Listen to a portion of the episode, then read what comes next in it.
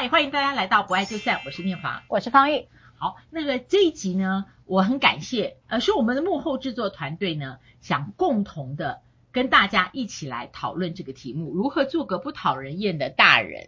哎，大人怎么定义？我们用年龄来定义好了。用年龄吗？嗯，还是一个内在？呃，应该讲内在跟处事上面是很成熟的人，也就是说，他可以健康的去面对意见不一致的状态。你好正面哦，可是他写说。做个不讨人厌的大人，那我想大人第一个可能有年龄哈，因为比方我们讲长辈图嘛，对啦，嗯、哦，那第二个或许就是资历，嗯，比较资深的人，啊，别人看他们是大人，他自己也以为自己是大人，加个物，大人物，啊、大人物，好，来个案，好了，这个是这样哈，有个呃，为了做这题呢，当然我周遭有很多可以拿来做采访的对象哈。就是说，有个年轻人呢，他其实刚大学毕业，然后就去找工作。找工作做了一年之后，他觉得这好像不是我的志趣，所以他又结束了那么很好的一个工作机会，他又找了第二个工作。那时候呢，他又可能也许只做三个月的时候，又动了想要离开。他说：“我觉得这个职场的这个呃。”理想化不没有不跟我的理想是不合的，价值观也不合，就是这个生态啊，他觉得是不合的，所以他就三个月一直拖拖拖到快半年的时候，他说他又跟这个老板想要提出辞呈哈，然后当然他在跟我讲说，你要不要再忍一下，忍一下之后，其实他就满一年的时候，他就真的说，赖那个赖律师，我已经没办法，我又要再提辞呈哈，然后我就看到另外一个长辈呢，就跟这个年轻的呃这个年轻人然后不讲他的性别，跟这年轻人说。我告诉你，你不可以这样子哈，你知道吗？你越年长是越没有，呃，就是你年纪越长，你就会越没有这个生产的价值。你应该要累积自己的资源，然后就把他骂了一顿，骂了一顿，这当然是他自己的亲友了哈。骂了一顿之后，他就哭着说：“你怎么可以这样子对我？”哈。所以呢，其实我们这个世代有一个议题，然后我自己啦哈，就会看到年轻人的呃，有人会用易态族来或草莓族来讲这个世代对呃这个工作的态度哈。为什么像我们这个世代可能一辈子只做一个工作，哈，然后专心做好这一件事，可是年轻人就要体验人生，就会好多好多的工作哈，可能。不符合自己的志趣，因为他可能也没有生存压力。可是明明我看他就是有生存压力啊，因为就月光族啊，哈，为什么会没有生存压力呢？我们这一代会谈的是储蓄，他们没有，他们谈的是生活品质。所以呢，我就看到这样的一个情形下，到底这个世代的长辈哈，或者是大人，怎么样做一个这个是呃年轻人不讨厌的长辈呢？好，所以也许有的听友跟 viewers 会说，哎，你们两个是不是没题目谈啦？你不是不爱就散吗？Wait，这里面都是关系嘛，对，而且通常会孜孜不倦的谆谆发出教诲。我说发出，因为别人不认为那是教诲啊可能就是在有某种关系在，嗯，而这个关系里面愿意讲的人，当然有的人是比较讨厌他，就是生性爱教训别人，但大部分里面他还是有关怀的关系，对，那我们认为他是有爱的流动。是，所以在不爱就散里面，这个题目也蛮好的。如何当个一流长辈，就是如何当个不讨人厌的大人。好，我们一人念一个。那这个呢，有呃，你说这标准答案哪里来的？没有，没有哪里来的。就感谢我们团队的年轻人为我们寻找的分享经验。第一个，运用自我揭露，不让人压迫；第二个，长辈惯性有爱交交流；第三个，要认知到面对问题没那么难。最后一个，别对晚辈情勒情绪勒索。好，那这里面你有哪一个是最有、嗯、呃想法的？嗯，我觉得呢，啊、运用自我揭露，不让人家压迫，其实是我最常见的，就是长辈都很喜欢想当年。然后呢，我们这个世代的人如何又如何？也就是说，我就想当年就是揭露我过去的丰功伟业，好像生怕你是不知道的。我只是要端出一个我可以对你说教的一个位置，这件事情，我觉得是长辈很爱讲的。然后呢，都没有意识到讲这个话的时候，其实年轻人根本就想要遁逃，只是在那里不知道怎么样有礼貌的遁逃而已。所以我觉得，呃，很多的年轻人在这里是不太能接受长辈的。想当年的说教，好，好像你们上一代讲的事情，我们这一代都要全部要遵循。哦，我其实也时时呃时时的提醒自己啦，因为我也确实会常常讲，想当年我立家暴法的推动过程当中，我们做了多少公益的事情？为什么年轻人你们的社会参与度又变少了呢？你你知道我就会常常在这里头很多的叹息啊。也就是说，你知道我们这一代有很多的想要经验传承，想要告诉你现在的性别平等，是因为我们当时好多的前辈做了多少的事情，才有这个时候性别平等的可能性，才有婚姻平权的可能性。那我就会想说，那这个世代你为这个社会又愿意参与多少？你看我又开始要说教，有没有觉得你有开始有压力了呢？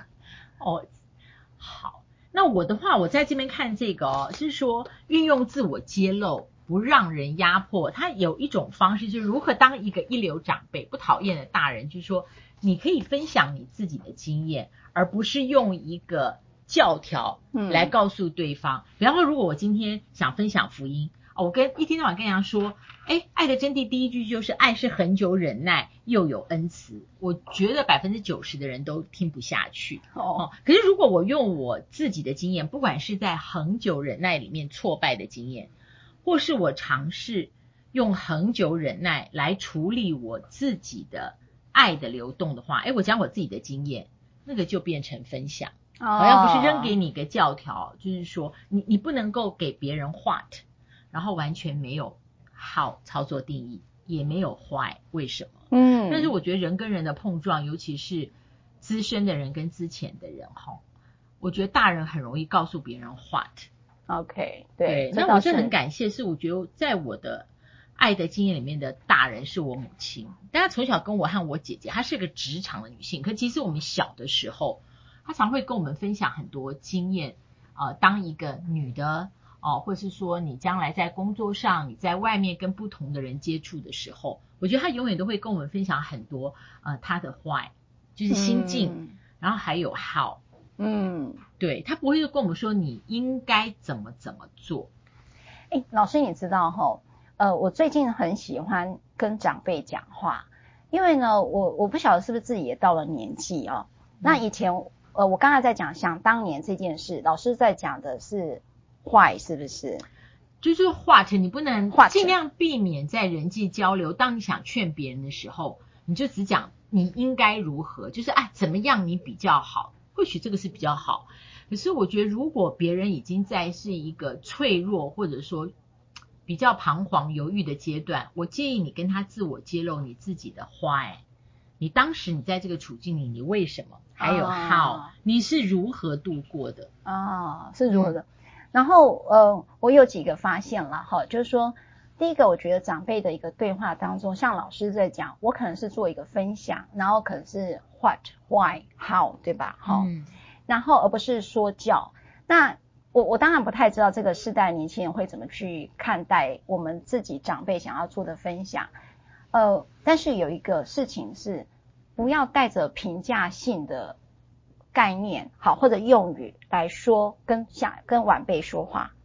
也就是说，不管你是 why、what 或 how，嗯，这里头没有在讲一个对错。也就是说，像我刚才用我自己的例子在讲，就是说你为什么呃，譬如说你才做一年的工作，你又要换工作，这里头是不是就有一个评价？就是我认为不断的换工作是错的。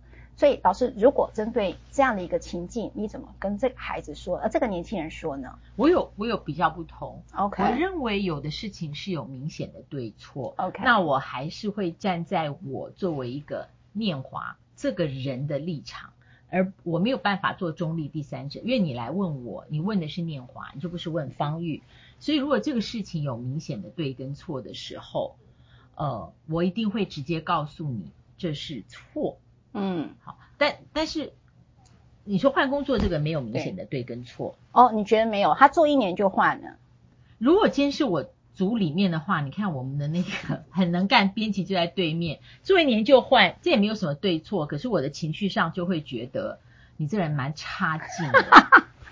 我也很诚实啊，那差劲啊，因为你来的时候我很有热情，我都愿意做，我很想学。Blah blah blah，那你应该来的时候要先说，但是如果一年内我还是这个薪水，我一定走。那你看你会不会录取？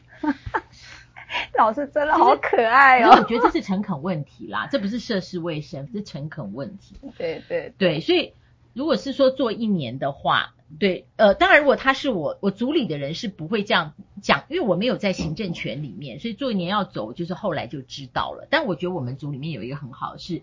人之将走，我觉得大家其实最后都是祝福。嗯，我觉得这是一个团队的氛围了。对了，这是蛮好的。对，但是如果是一个年轻人来问我的话，我觉得第一个要先了解那个公司，然后第二个，我觉得很多人如果在呃台北工作租房子，嗯，我先不要讲他要不要拿钱回家，他租房子他要有三餐合理的开销。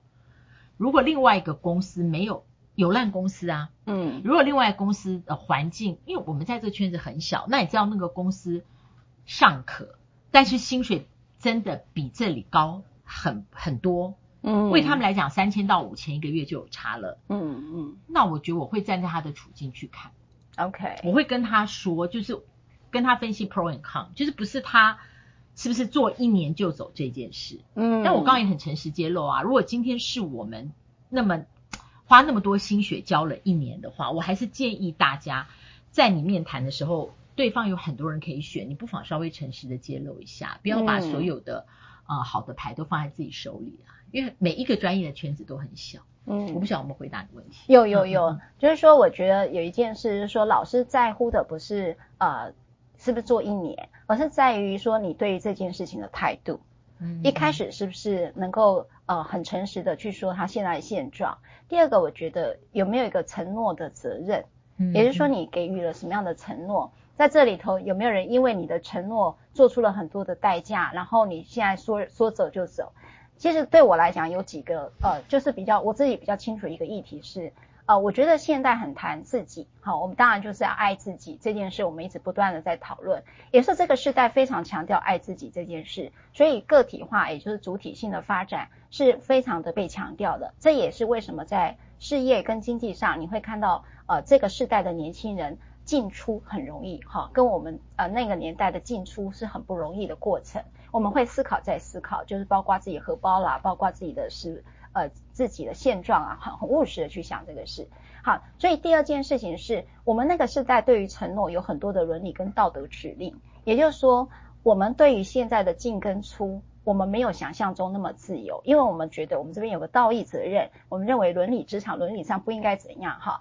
但是呢，我们很强调个体化发展的时候，我要完成自己的意志跟自己的梦想跟理想，所以我当然在看这不是我的兴趣，我就应该要换工作。我觉得这里头是有一个世代的价值的差异性。我说对待事业这件事，那因此我觉得这里头不妨对话，因为没有任何的对错哈。我我自己比较是倾向于没有对错，但是。在这件事情上，你有没有转为大人？哈，就是我刚才讲年轻人转大人的过程。你可以当不讨厌的长辈，但是你有没有办法也让这个年轻人有成长的机会？我觉得世代的对话跟共荣共好这件事情，会是我我觉得呃是一个很重要的一个课题了。嗯，像呃关于这个题目，如果大家有经验的话，呃，你怎么样的呃，当别人跟年轻的世代跟你寻求问题的时候？呃，你非常清楚的感知到，你绝对没有做到一个让人讨厌的大人。非常欢迎大家留言跟我们分享，不要忘了按赞、分享、开启小铃铛。我们下次再会，拜拜。拜拜。